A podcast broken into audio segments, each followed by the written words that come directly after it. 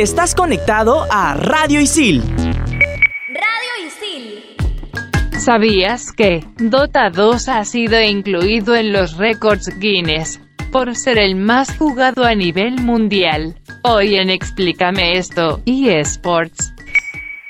Bien, para terminar la clase, ¿alguna pregunta, chicas y chicos? Sí, yo. ¿Es mejor el vacío de la vida o la vida eterna después de la muerte? Ajá. Yo tengo otra. ¿Vivimos en un sistema económico y social de esclavitud moderna? Ya. Si existen las realidades paralelas, ¿cómo sabemos si estamos en la realidad o la paralela? ¿Qué? Y cuando quieres dejar de pensar en algo, ¿estás pensando en dejar de pensar en algo? Ok.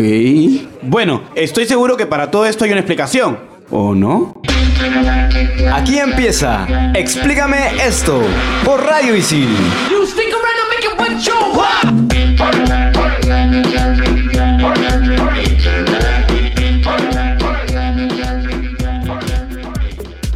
Hola, gente, ¿cómo están? Estamos en Explícame esto por Radio Isil con Claudia, Gustavo o más conocido en cabina como Gus, quien les habla Andrea y por supuesto con Isabel. Hola niños ratas, soy Isabel Sumami Gamer. ¿Listos para subir de nivel? Yo quiero tener el nivel de autoestima que tiene Isabel.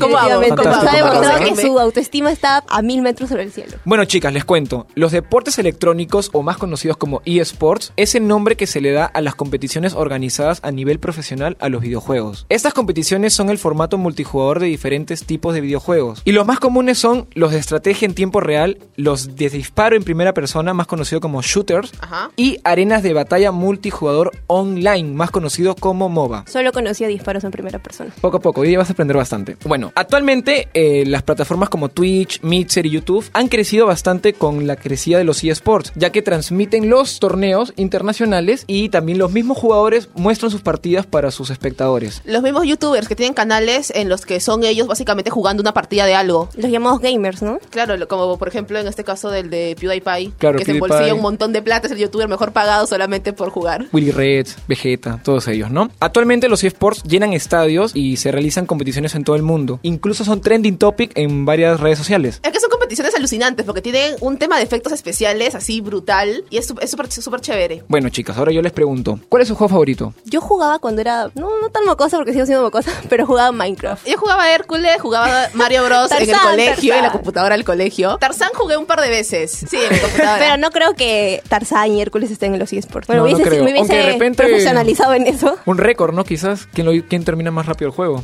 Eso No, también es es, interesante. competencia. Claro, pero hay un tema acá. No todos los videojuegos son esports. ¿Por qué? Porque no todos llegan a ese rango de deporte electrónico. Deben de cumplir algunas características, como por ejemplo el hecho de que el juego permite enfrentarte de manera directa o indirecta a otros participantes. ¿Correcto? El hecho de que los jugadores tienen que competir en igualdad de condiciones. Entonces, el equipo ganador es básicamente por méritos propios, por habilidad que ellos tienen. Que existan ligas y competiciones oficiales, reguladas con reglas y conformadas por equipos y jugadores profesionales, que sean eh, videojuegos con una popularidad a nivel mundial arrasante y que sean competitivos y que finalmente promuevan un afán de superación por el hecho de los niveles que se van alcanzando. Claro, porque todo es full competencia. Claro, entonces esas son las condiciones que tienen que cumplir un videojuego para que sea considerado como un deporte electrónico. No cualquiera entra en el rango de esports. Pero ahora vamos a lo que es la historia, cómo nacieron los esports. En 1972, la Universidad de Stanford celebró una competición de Space War y el evento se llamó Olimpiadas Intergalácticas. Los Y hubo asisten- chela gratis. Sí, los asistentes bebieron cerveza gratis. ¿Qué tal motivación? El premio para el ganador fue una suscripción de un año a la famosa revista Rolling Stone. La compañía Atari llevó la competición a otro nivel en 1980 al reunir a más de 10.000 competidores o jugadores para participar en el Space Invaders Championship en Nueva York. Y la ganadora, que fue la primera persona en conquistar un torneo nacional de videojuegos, Y que es mujer. Exacto, Ojo, empoderamiento siempre. Luego incursionó la carrera de programadora. En los 90, los esports se beneficiaron por el incremento de las conexiones en internet, especialmente en los juegos de PC. Por ejemplo, Nitrek, que era un juego online en tiempo real. Y a medida que las conexiones en internet iban mejorando, eh, los jugadores aumentaban.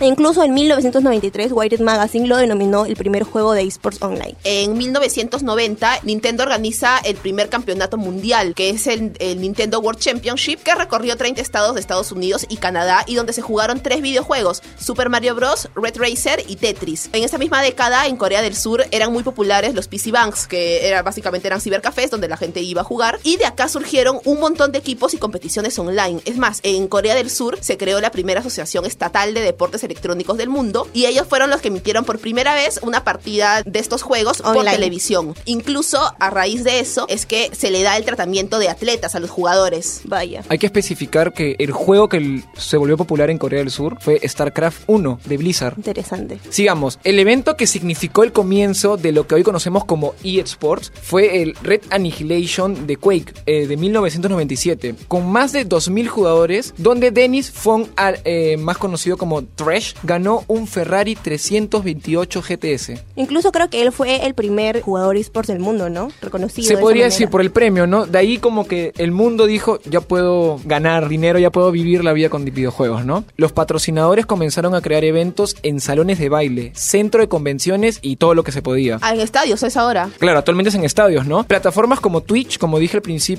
ayudan que las demás personas que no pueden estar en estos eventos puedan verlo por internet. Genialidades de internet. Correcto. Y damos el pase entonces a Isabel a ver qué nos tiene que decir. Y llegó la hora de la anécdota del programa. F para nuestro magnate ítalo, el próximo Iron Man Perucho XD. Para los que no saben lo que es el F en Sí, el por chat, favor, porque yo no sé qué mejor es. conocido como F en el chat, nace en el juego Call of Duty que cuando moría el personaje, tú para dar respeto a su muerte tenías que apretar F. Respeto a una muerte virtual. Y ahora tenemos a Ítalo que nos va a contar la anécdota del día. Muchas gracias por esa presentación, Andrea. Hace, digamos, unos tres años por allá eh, que estaba en cuarto de secundaria todavía, yo era un adolescente muy, pero muy educado. O sea, no era de hablar groserías. Más, ¿qué es eso, no? Sí, ¿qué es eso? Yo, yo, estaba, eh, yo estaba en mi cuarto ahí este, jugando Call of Duty Black Ops 2. Estaba muy tranquilo y de pronto prendo online. Digo, ah, bueno, voy a probarlo, ¿no? Porque este, mis amigos siempre probaban online. Me decían, oye, pruébalo, pruébalo. Este, puedes conectarte con gente diferente de otros países. Y yo dije, ah, qué chévere. Luego maté a uno y de la nada un niño con una voz de, no sé, tendría unos 11 años, me dijo, oye, hijo, de... no, ¿me, me entiendes? Este, es como que me comenzó a decir lisuras de la A a la Z que yo en mi vocabulario de 15 años ni siquiera había conocido en la vida. Niños rata. Algo parecido me pasó a mí cuando recién salió Dota 2. El server era Sudamérica y jugabas con brasileños. Dios. Me acuerdo que me ponían KKKKKK, eh, etcétera, etcétera, etcétera. No lo voy a decir aquí por respeto, ¿no? Yo voy a aclarar eso. El K es la risa de ellos, pero sí, básicamente el brasileño de 10 palabras dice 5 que son lisuras. Bueno, Ítalo, muchas gracias por esta anécdota tan graciosa que nos has comentado hoy día. Muchas gracias, Andrea, muchas gracias. Muchas gracias, Ítalo. Entre los juegos más relevantes de los eSports tenemos a Dota 2. Incluso el equipo peruano Infamous Gaming quedó en el puesto 8, asegurando de esta manera 850 mil dólares en efectivo. Ah, Increíble. rico. LOL también, League of Legends, que es básicamente competencia de Dota 2 y que también es de estilo MOBA. Yéndonos para otro género, el juego más popular de la actualidad es Fortnite con más de 150 millones de jugadores. Más toda la plata que se embolsilla en demandas por el bailecito. Correcto. Y aquí en Latinoamérica, más que todo en Perú, se juega también bastante FIFA y Pro Evolution Soccer, más conocido como PES. PES. Por ejemplo, en el caso de Pipa, de, de- de Pipa. ¿A qué clase de pipa te refieres? Por favor, deja de pensar en tonterías, Claudia. X, D. Por ejemplo, en el caso de, de FIFA, cada vez surgen más representantes para el campeonato mundial. Y en el caso de TPS, ya se están creando las propias ligas profesionales en Brasil, Argentina, Colombia y Chile. Así como también hay ligas pro y ligas amateur. Por ejemplo, actualmente los equipos de fútbol profesionales, como el PSG, el de Francia, tiene su propio equipo de esports. ¡Ay, qué chévere! Sí. Interesante, no sabía eso. Y, obviamente todo esto se juega en los torneos mundiales. Y para hablarnos sobre los torneos mundiales de los esports, estamos aquí con Mariette. ¿Qué tal? ¿Cómo estás? Hola, ¿qué tal chicos? Les comento que de International Dota 2 participan más de 15 equipos profesionales que ingresan por invitación de Valve. Ellos realizan cada año un juego que llegó a recaudar 23 millones de dólares en la edición del 2017. También sabías que en la edición del 2019 se repartieron más de 34 millones de dólares. Tenemos el League of Legends World Championship y un premio de un millón de dólares. Es más, en el 2018 se repartieron 14 millones de dólares en todos los premios en general. Claro, y déjame también contarte que en el 2017 los finales fueron eh, vistas por 60 millones de personas, rompiendo el récord de la edición del 2016. Qué chévere que es internet. Increíble. También tenemos Evolution Championship Series, conocido como Evo. Se centra exclusivamente en los juegos de lucha. Por lo general participan jugadores de todo el mundo, pero sobre todo Japón y Estados Unidos. Claro, pero en ese torneo es de full lucha, sería lo que es Street Fighter, Mortal Kombat. Ah, ese tipo ya, de ya, ya, ¿no? es que yo- Geniales, que yo ¿verdad? sí. Claro. Aparte de eso, también tenemos Counter-Strike Global Offensive, videojuego de disparo disparos en primera persona, justo lo que estabas comentando, Andrea. Y fue lanzado al mercado el 21 de agosto del 2012 para las plataformas de Microsoft Windows, Mac OS X y Xbox 360, mientras que sufrió un retraso en PlayStation 3. Hablando de Counter, me han hecho recordar, ¿ustedes sabían que Counter-Strike nació como un jueguito creado por los mismos jugadores? Era un mod del juego High Life y se hizo tan popular que el mismo Valve creó el juego. Yo solamente me acuerdo de la Bullpup y era feliz, de verdad. Increíble. Muchas gracias, Mariette, por toda esta info. Cuéntanos, ¿cómo te encontramos en Instagram? Me encuentran como mambanegra.k. Apuntado entonces, ahí van los followers. Volvemos en el siguiente bloque de Explícame esto por Radio Isil. Explícame esto por Radio Isil.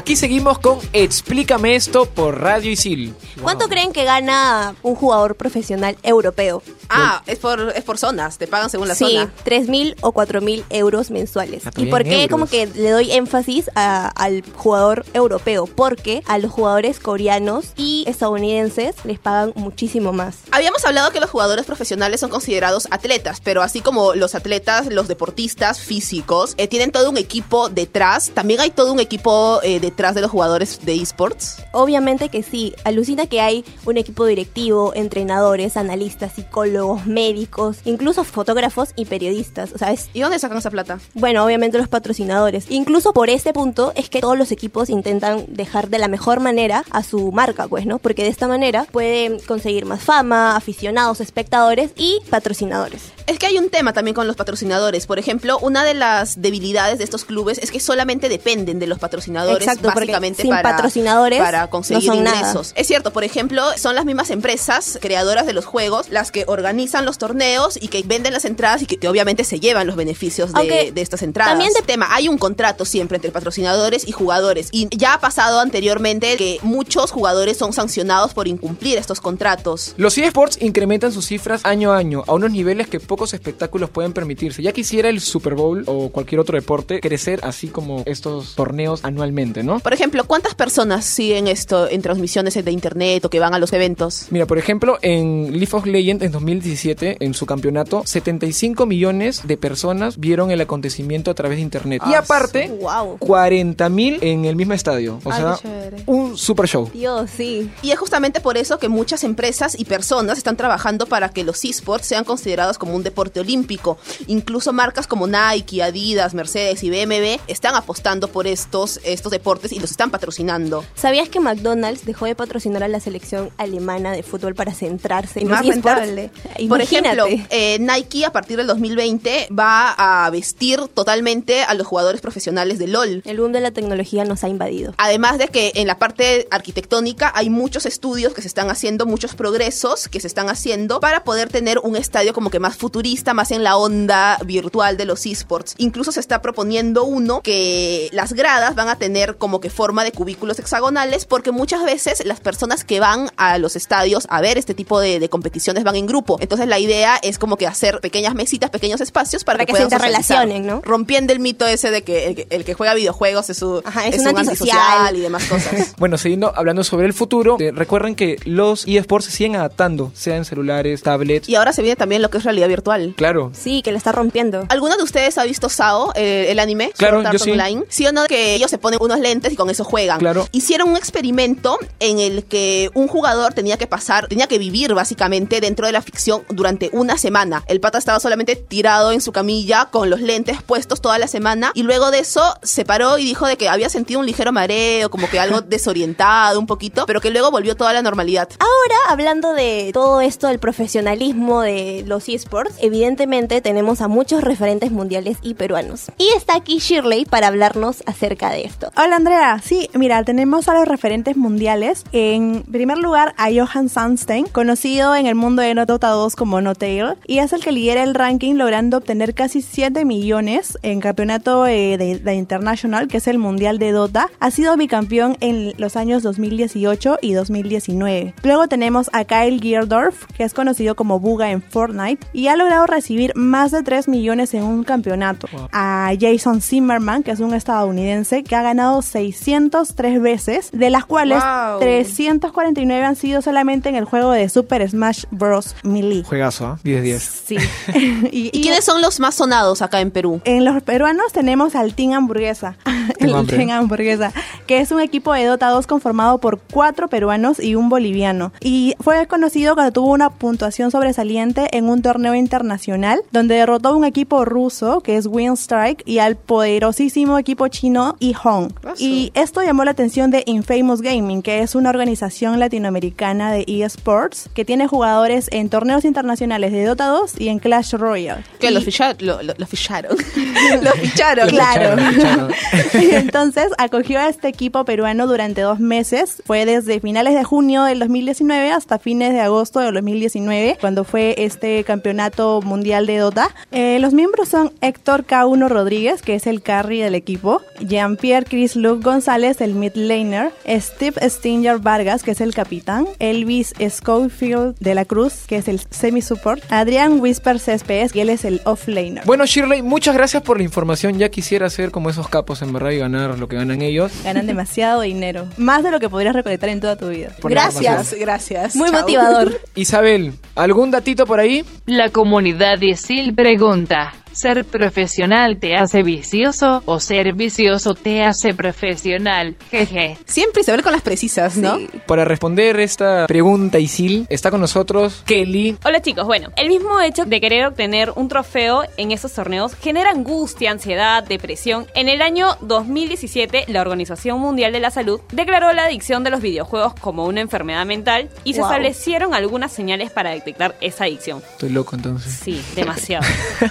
También los expertos aseguraron que estos comportamientos deben tener una duración de 12 meses para poder afirmar que se padece de ese trastorno. Ahora los niños también están expuestos constantemente a la tecnología, a los medios, a los juegos. Entonces, Y más aún si son juegos grupales, o sea, no es solamente la presión que te pones tú, sino es la presión que te pone el resto de los, de los Exactamente. miembros del grupo. Para que no se genere este problema, es crucial para los jugadores cumplir un horario establecido y trabajar su psicología como cualquier deportista profesional. Claro. ¿ok? Hay que separar ese tipo de cosas. Ahora, por otro lado, la adicción ha llevado a muchos a estos jugadores a la muerte por pasar muchas horas en ayunas, paros cardíacos, deshidratación y hasta falta de sueño. Sí. Pero yo, por ejemplo, este, yo tuve algo parecido. Yo quise intentar un juego y cuando me di cuenta que no era bueno, decidí parar porque ya estaba con mucho vicio. Entonces, depende también de nosotros darse cuenta cuándo podemos parar. Claro, todo tiene un límite, ¿no? Es depende de la persona y, y eso. Muchas gracias, Kelly. ¿Cómo te encontramos en Instagram? Bueno, me pueden seguir en Instagram como Kelly-Celeste6. Gracias, muchas chicos. gracias, Kelly. Perfecto, entonces volvemos en el siguiente bloque de Explícame esto por Radio Isil.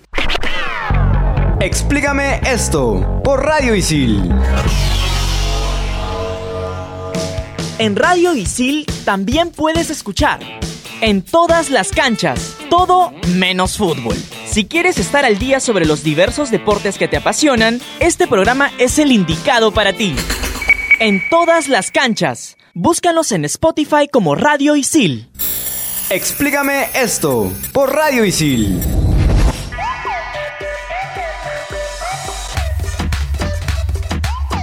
Y en este último bloque de Explícame esto en Radio Isil, Andreita, ¿qué sigue? El top 5. ¡Uh! Top 5. Top 5.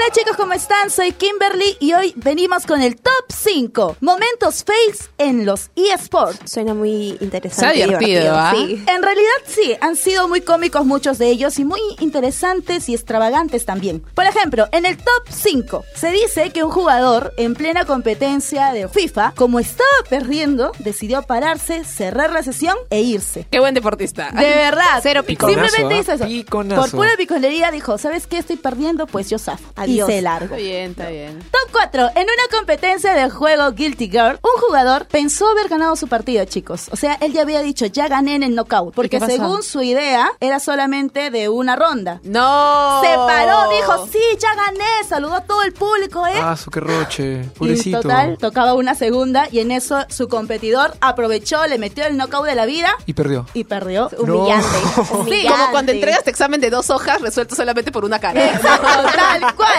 tal cual le pasó eso a él. Top 3. Un jugador en el torneo de Dota 2 intentó retar a la inteligencia artificial de este juego. A Roshan. Uy, no, ya Exacto. fue, perdió, perdió. Pensando que podía ser mucho más hábil que él. Ingenuo. Pero al final perdió llevándose todo su equipo con él. según las reglas de Dota, esto es algo muy humillante, creo yo, ¿no? Bueno, si pierde el equipo completo contra Roshan y se la voltea el otro equipo, pues ya fue todo. Top 2. Aquí viene un top un poquito sentimental, chicos. Como ustedes saben, su linda amiga es muy romántica y tenía que traer algo parecido. Ay, qué linda. Ay, sí, como siempre yo. Así que, en este caso, un jugador llamado Harry utilizó una entrevista para hacer algo súper épico. Una propuesta de matrimonio. ¿Le dijeron que no?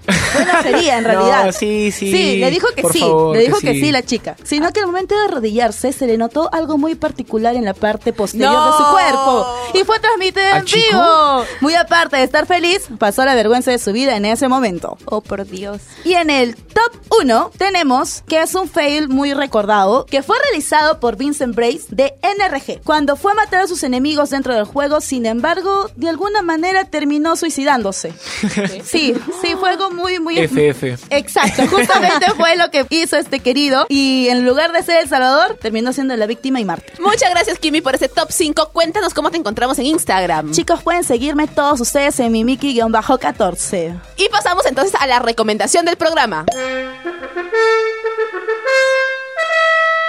Recuerda meterte tu bañazo antes de ir a tu amanecidota. Y si quieres generar ingresos y aprender sobre videojuegos, estudia diseño y desarrollo de videojuegos en ISIL y aprende haciendo. Y antes de irnos, Isabel, ¿tienes algo que decirnos? Yo me largo, niños ratas, pero no olviden salir de su cuarto y ver la luz del día. Jeje, game over. Debería ser psicóloga, Isabela. Súper mala siempre. Máxima. Muchas gracias, chicos, por el programa. Volvemos en el siguiente de Explícame esto por Radio Isil. Chao, Hasta chao. la próxima. Explícame esto por Radio Isil. Explícame esto por Radio Isil. Claudia Caliciani, Gabriel Villafuerte, Aarón Ayesta, Ítalo Cervantes, Mauricio Verdeguer, Gabriela Rivas, Guillermo Casas, Raúl Corilla, Carlos Corrales, Gerardo Obregón, Andrea Ramírez Gastón, Diego Melo, Carmenpa Ríos, Gustavo Herrera, Giancarlo Mendoza, Antonella Ato, Samantha Rodríguez, Shirley Reyes, Rurik Delgado, Kimberly Paredes y Kelly de la Cruz. Radio Isil. Estás conectado a Radio Isil